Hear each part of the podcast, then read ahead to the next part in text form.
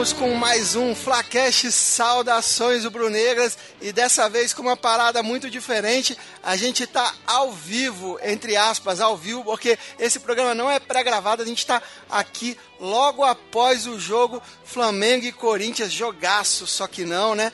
E com as minhas ilustres presenças de sempre, já vou começar no jogo rápido aqui apresentando Felipe Cordeiro. Fala, Felipe, beleza? Fala galera, saudações rubro-negras. Que joguinho de ataque contra defesa, hein? Pois é, pois é, foi, foi, foi estranho, foi estranho. Para continuar também com os convidados, como sempre aqui, Jefferson Montenegro. Fala, Jefferson. E aí, gente, tudo bem? A impressão que eu tive é que o time do Corinthians veio pro Rio para não perder. E conseguiu, né? Não perdeu, cara. E continuando para completar o time, André Zotez. Fala, André, beleza? Fala, galera, beleza? Saudações rubro-negras. O que a gente viu hoje aí foi um ato de covardia. Um, um time covarde aí e o nome dele é Corinthians.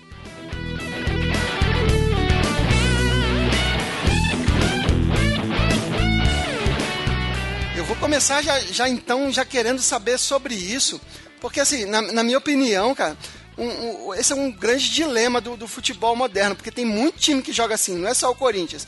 E às vezes uns times que são até menos limitados tecnicamente jogam assim como o, o, o Corinthians joga. O, a gente vê até o Cruzeiro jogando fechadinho contra-ataque.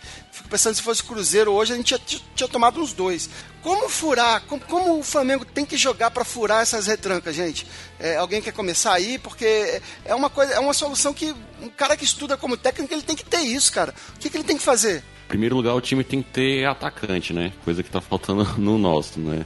Estamos muito jogando bolinha de lá para cá, circulando de um lado pro outro, mas aquele passo lá que a gente quer vertical com o atacante lá para aproveitar não, não tá tendo, né? Isso fica complicado. O problema, cara, é o seguinte: você tentar infiltrar preocupado em tomar o, o contra-ataque. Você pode ver que o Diego ele fica nessa movimentação no meio-campo, jogando as bolas para as laterais. Só que o passe dele, ele só dá o passe se ele tiver 100% de certeza que o Corinthians não, não vai ter chance. Então, aquela jogada em que ele vai arriscar, que talvez faça diferença, ele não faz, ele só vai no que é seguro. Agora, o Paquetá, ele já não vai muito na segurança, não. Ele, ele dá umas bolas arriscadas. É, é, o, é o, que mais gera contra-ataque é o Paquetá, né, cara? O que, que, você, que você achou de algumas atuações individuais, André? O Paquetá vai, vai, vai sofrer a maldição da seleção, cara? Acho que não vou criticar muito o Paquetá, não. Acho que hoje eu vou fazer cor aí com, com, com você, Thiago. Como sempre aí, para mim, o Vitinho destoou. Eu, eu, acho que o Barbieri errou. Se eu fosse o Barbieri, não teria ido com o Vitinho. A gente sabia que o Corinthians ia ficar recuado, essa linha de quatro na defesa. Eu teria ido com dois centroavantes. E o Vitinho teria sido banco. O Paquetá, eu acho que não foi, assim, tão mal. Depois ele deu uma melhorada. Parece que no começo estava meio desligado, mas ele deu uma melhorada, eu acho. Mas, cara, o Vitinho é impressionante, cara. Ele, diz, ele perde a bola e desiste da jogada, cara. Como é que pode, cara? Não, é, hoje então, tem várias vezes que quando ele ia pro ataque, parecia que no, começava a dar aquela corrida a, em câmera lenta, sabe? Aí tocando aquela música. Porra. Aí eu lembrava logo de você, Thiago. e, e, a Puta saída, cara, os poucos momentos que o Corinthians saía um pouco mais, a gente não tinha, a gente não aproveitava os espaços. O Diego retardou muita bola que poderia ter sido mais rápida. E o Vitinho, que era para ser um jogador leve, rápido, de, de contra-ataque, tudo bem, o Vitinho nunca, não é um velocista, mas não é para ser um jogador lento, né? Não tem nem idade ainda para ser um jogador lento, cara. Não seria melhor colocar o Berril logo de cara, não? Porque pelo menos o Berril é forte, já vai invadindo a grande área, já vai fazendo falta se for preciso, o cara é todo estabanado mesmo. Rapaz, eu fiquei na torcida pra ele entrar. Ele tava no banco, né? Encheu a gente de esperança. É, atualmente é o, é o, nosso xodó, é o Berrio, né, cara? Vamos ver se, se de repente a gente tem a sorte de ver ele aqui em Brasília, hein, Felipe? Pois é, Thiago. É, e também lembrando que na semifinal do ano passado foi o Berril que nos salvou, né? Quem sabe aí no jogo de volta contra o mesmo Jair Ventura, o Berril mostra aí o que, que ele pode aprontar para cima do time adversário, né? É, a tendência, eu acho que pro jogo da volta, fazendo uma análise assim, otimista. É, não sei se vocês vão concordar comigo. Para o jogo da volta, a tendência é que a gente encontre até menos dificuldade, porque o Flamengo, o, Corinthians não vai jogar tão fechado. Tá, não, sei, eu acho até possível que o Corinthians jogue muito fechado para querer levar para os pênaltis, mas mais fechado que hoje, estando em casa, não vai jogar. Acaba, o time estando em casa acaba saindo um pouco mais. Mas eu tenho medo, cara, de uma coisa. Hoje foi ataque contra defesa ninguém vai elogiar a zaga do Flamengo. Em São Paulo, como vocês falaram, o Corinthians vai tomar alguma atitude. E como sempre, a zaga do Flamengo vai bugar, a zaga do Flamengo vai dar alguma merda. Né? Será, cara? Eu não vejo essa qualidade toda no Corinthians para botar um medo assim. Eu acho que a gente vai ter mais espaço, vai ter uma... não vai ser tão difícil a penetração, porque é, quem fazia essa penetração aí que tá faltando era o Vinícius Júnior. É o cara que pega a bola, partia para dentro.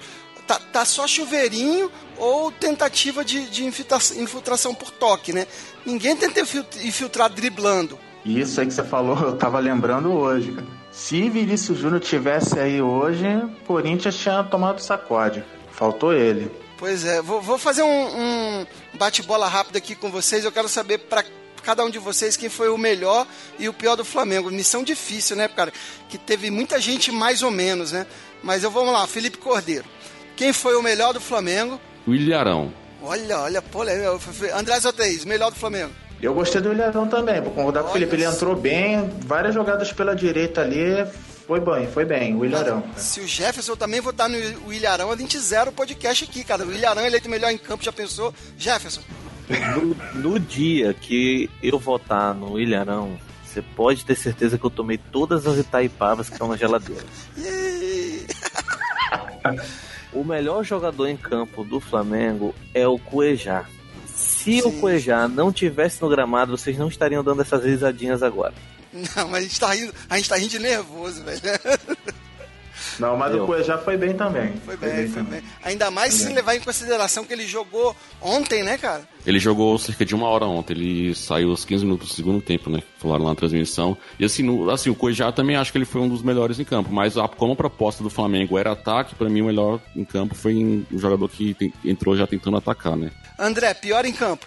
Pior, já falei, vou reafirmar Vitinho. Minha opinião, cara. Ele tá, tá sem alma, tá desalmado. Jefferson, pior em campo. Vitinho. Felipe, para completar, o seu pior em campo. Cara, pior em campo realmente foi o Vitinho. Ele tá deixando muito a desejar ali, não, não tá rendendo o que a gente esperava, né? Pelo valor que o Flamengo investiu em cima dele. Então, ó, eleito melhor em campo o Arão, pior em campo Vitinho, cara. Quem diria? Um dá voltas, hein, senhores? Um dá voltas, cara. Vitinho, mas eu acho que o lance dele, cara, não é nem questão de alma ou não. Eu acho que ele tá assustado. Ele ainda não entendeu o tamanho da responsabilidade dele, não. Tá desligado, ele é muito, né, cara? Muito garoto, muito desligado, hein? Quando ele aterrizar, ele vai melhorar. Eu tava vendo alguma coisa aí e, e me lembrei, o, será que o Vitinho vai ser igual o Everton Ribeiro? Só vai render no, quando tiver uma pré-temporada que completa de decente? Porque pode ser isso, né? É bem provável, cara, porque eles lá na Rússia, eu, eu vou falar uma coisa aqui que vai distorcer um pouco, mas faz sentido. Quando eu cheguei no Rio, eu fui morar em Bangu, na Zona Oeste. E o Eduardo da Silva é de lá. Vocês lembram do Eduardo da Silva? Sim, sim, que hum. se naturalizou e ucraniano, um, né? E uma vez eu encontrei com ele, cara. Eu encontrei com ele num evento lá da área e tal encontrei com ele, tinha mais gente, e ele ficou trocando ideia. E, cara, vocês não têm noção do quanto é diferente. Então, quando o cara volta, o cara sente demais. Porque a gente não tá falando da gente jogando bola na pelada, a gente tá falando de profissional que o detalhe faz diferença. Então, quando o cara volta, o cara sente. Ele só vai render alguma coisa de fato ano que vem. E isso pode valer até pro, pro Uribe também, né? Mas o problema é o seguinte: se o Flamengo continuar fazendo as principais contratações, que é de acordo com a, com a janela internacional, né? Com, com o calendário europeu no meio do ano, ele vai ter sempre esse problema com, os, com as suas principais contratações, cara. Ele está contratando para o ano que vem. Aí os jogadores vão entrar para jogar, porque são jogadores caros, e vão entrar sempre mal, rendendo só no ano que vem, cara. A gente vai ficar sempre com uma defasagem, cara. Como resolver isso? Se é que dá, né? Mas aí que tem um problema. Por que, que o Flamengo pega esses caras de meio do ano? Porque é mais barato. Não, tem, to tem toda uma explicação, claro, mas você tem esse porém, né? Não sei se você conseguiram, vocês conseguiram ler, mas, por exemplo, o, o, uma das promessas do Lomba aí na eleição é já contratar agora para o início do ano. Falando que se o Paquetá sair, já tem alvo e tudo aí. Então. É, a, gente, Pode ser que... que... esse ano já seja diferente, né? É, o único problema é que esse ano é ano de eleição no Flamengo, né? É, então, a gente, tudo pode mudar. Tem que fazer um especial sobre a, a, a, as eleições do Flamengo, né? Abordar as chapas aí, tudo é bem, bem legal pro, pro ouvinte conhecer. Vamos falar do próximo jogo, então, porque esse jogo foi tão. Foi uma postura tão, tão covarde do Corinthians que, que parece que ficou tudo pro próximo, né? Ficou tudo pro jogo, pro jogo da volta do, em São Paulo, da Copa do Brasil.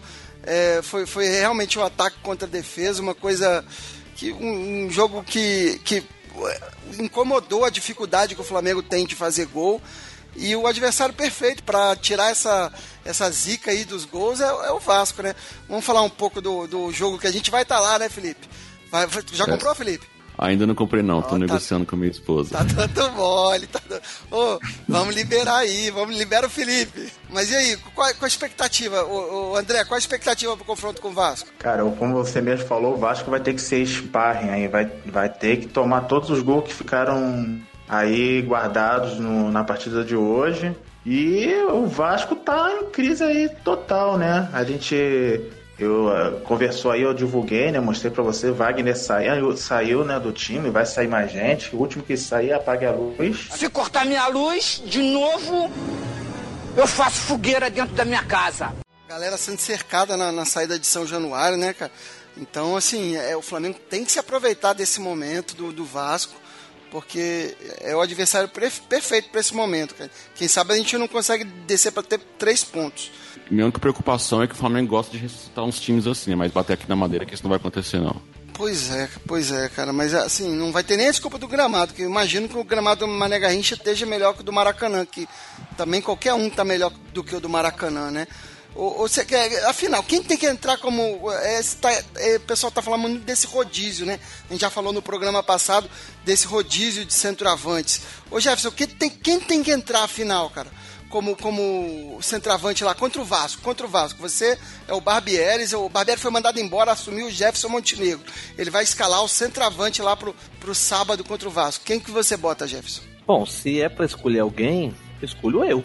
Dono de Romário, me escalo, bota o Vitinho num lado, bota o, o Marlon no outro, o Berrio, e já que é bola cruzada na área o tempo todo, cruza para mim. Mas hoje não dá tempo, não dá tempo, Jefferson. Você não vai estar tá inscrito no, no, inscrito no bid a tempo. Porra, pelo amor de Deus, né? Hoje, hoje já é quarta-feira, você não, não dá tempo até sábado. Não, falando sério agora, sem tirando a brincadeira. Eu continuaria com o Uribe, porque o Uribe, ele ainda pode mostrar alguma coisa. Né? Como a gente estava falando, ele está se adaptando, ele ainda tem que mostrar alguma coisa. O Henrique Dourado, você já conhece. A gente já conhece de Flamengo, a gente já conhece de Fluminense, a gente já conhece de Cruzeiro, a gente sabe a capacidade de ruindade que ele tem. Então ele não vai melhorar. É isso aí. vou discordar só no sentido. Ele realmente não vai render nada, não vai fazer nada enquanto a gente não arrumar a lateral. Porque quando tiver lateral, ele vai começar a fazer gol. Mas aí já é um outro assunto é, malho na diretoria. Quando tiver lateral, ele melhora. Então, André, completa então, já que você discordou dele, quem você colocaria como centroavante sábado? Eu escalaria o Vitor Gabriel se pudesse, cara. Eu sou o defensor da base, você sabe. Não, mas não pode, mas não pode, é... não tá escrito, não pode. Não pode, não pode o Vitor Gabriel, eu iria de Lincoln. Lincoln, Lincoln. Eu sabia, eu sabia que você ia falar do Lincoln, cara. E Felipe, você, para completar a votação, você? Cara, eu, já que é o Vasco, né, que não faz mal a ninguém, eu botaria dois lá na frente logo. Botaria o Uribe e o Lincoln para testar. Eu só para testar TPS contra o Vasco, com o Vasco e se der certo, continua assim. É, é uma possibilidade, porque o, os dois se, se movem um pouco mais. Né? Não dá para botar dois sendo um dourado, né? Embora, ah, senhores, o dourado é muito criticado, é, o Pereba não mata a bola, mas os números falam contra você, Jefferson. Nos números, o dourado ainda tem a melhor média desses, desses jogadores aí. Aliás, o Uribe nesse aspecto tá péssimo, né, cara? Mas vamos, vamos ter paciência aí. Tá, é... Deixa eu falar uma coisa do, do, do Vasco. Vocês estão muito otimistas. Porque o cara, sabe o que, é que eu tenho medo? A gente vê, eu sempre vejo o clima antes do jogo, tá? O Vasco vem tomando Pindaíba atrás de Pindaíba, né? Foi quatro seguidas, se não me engano. O Flamengo vem no ritmo Flamengo, né? Ganha, pata, perde, é uma loucura, ninguém sabe de porra nenhuma. Só que, cara, o Flamengo tá envolto na Copa do Brasil, né? Teve esse jogo difícil agora contra o Corinthians. não vai ter muito tempo de, de, de recuperação. Provavelmente não vai ter treino tático. Eles vão descansar amanhã, sexta-feira, metade do dia é, é, é, é, palestra, metade do dia é, é rachão. Isso se não sei quando é que eles vão para Brasília. E aí chega no sábado para jogar. O Vasco, ele não tem nada de responsabilidade. Se o Vasco perder, é normal. Toda a responsabilidade é do Flamengo. O estádio vai estar lotado de Flamengo. Esse é o jogo mais perigoso para o Flamengo. Quando ele é favorito, cara. Cara, eu concordo, não dá para temer o Vasco, eu concordo com o Felipe, não tem como temer o Vasco. O, Jefferson é um, é um, é um medroso, ele tem temer de todo o time, cara. Vai jogar com a Chapecoense e o Jefferson tá com medo. Vai jogar com o Vasco, o Jefferson tá com medo. Jefferson, já tá foda, Jefferson, tá foda. Eu vou, vou até encerrar o programa aqui. É, antes que o Jefferson me, me queira, queira réplica, tréplica. É, lembrando sempre antes que curta lá a gente nas redes sociais, Twitter, Facebook, Instagram, é o arroba SRN. A gente interage bastante com vocês lá. Se preparem que em breve tem projeto novo, Flafix lá com Sempre Flamengo do podcast Sempre Flamengo, lá do Herbert. E é isso aí, vamos encerrar o programa. Hoje não tem aquele abraço, aquele abraço é para quem está ouvindo a gente ao vivo, que são as nossas famílias, coitadas. E, e, muito obrigado, Felipe, pela presença essa hora da madrugada. Valeu, eu que agradeço. É sempre bom estar falando sobre o Flamengo. Infelizmente não estamos falando da vitória, mas com certeza é jogo de volta aí. Nosso time bem superior ao do Corinthians, a gente pôde ver. Vamos sair com resultado positivo de lá classificados. Queria aproveitar aqui também e pedir desculpa aí pra vocês que eu tentei criar a Liga Matemática aí da última vez, só que não deu coro o suficiente. Então eu vou prometo aqui que eu vou começar já desde agora, desde de quarta-feira aqui para próxima rodada aí contra o Vasco já ter a liga aí para 32 cartoleiros aí, vai dar certo. Então é isso aí, valeu. É, você sabe por que não deu coro? É porque pessoas como o Jefferson Montenegro e o André Zotez não entram na liga. É, o senhor, o Felipe, fala pro André Zotez criar uma, um time no Cartola para entrar lá pra gente ganhar de alguém, cara. O André, obrigado aí pela presença, obrigado por, por estar aqui essa hora com a gente, prestigiando. Eu que agradeço aí vocês, agradeço o pessoal, é, é a minha estreia nesse formato, né? E o do Cartola, cara, eu já tentei jogar uma vez, achei chato, não, não, não rola não. E, só para terminar, duas coisas. Eu faço um cura aí no, no, no, abraço que você falou pro pessoal que tá ouvindo, a nossa família. Eu até quero agradecer a mim, porque hoje eu voltei a estudar, comecei, vou voltar a estudar, tô feliz. E, para encerrar, isso aqui é Flamengo, isso aqui é Vasco. Isso aí, isso aí. Então, como eu prometi para vocês, vou encerrar aqui com Jefferson Montenegro, que vai se despedir e vai deixar um som rubro-negro para vocês. Jefferson, muito obrigado por estar a essa hora aqui com a gente. Obrigado mesmo. É, espero que o público tenha gostado desse formato. Não vai ser sempre que a gente vai fazer isso. É, você pode, para os fãs do formato antigo, podem ficar tranquilos que ele vai continuar lá. A gente só quer é oferecer sempre alguma coisa diferente para vocês. É, obrigado, Jefferson. Primeiro que não temos medo. Eu quero ser campeão brasileiro. quero ser campeão da Copa do Brasil. É... Segundo que, né, novamente, agradecer aí, a gente sempre está junto. É um projeto que a gente está se doando muito, a gente quer que continue dando certo. Não é que vai dar certo, já está dando certo. E como a gente está torcendo para que contra o Vasco o Flamengo tenha um desempenho muito bom e contra o Corinthians, né, melhore o futebol e a gente vá para a final, o som rubro-negro de hoje é Eu Vou Torcer, do Jorge Benjó. É uma música bem conhecida, bem divulgada e muito rubro-negra. Então, o Jorge Benjó é bem alto agora. Valeu, galera. Saudações rubro-negras. Pela alegria, pelo amor, pelas moças bonitas, eu vou torcer, eu vou pelas moças bonitas. Eu vou torcer, eu vou pelo inverno, pelo meu irmão, pelo gato Barbieri, pelo Mengão, pelo meu amigo que sofre do coração.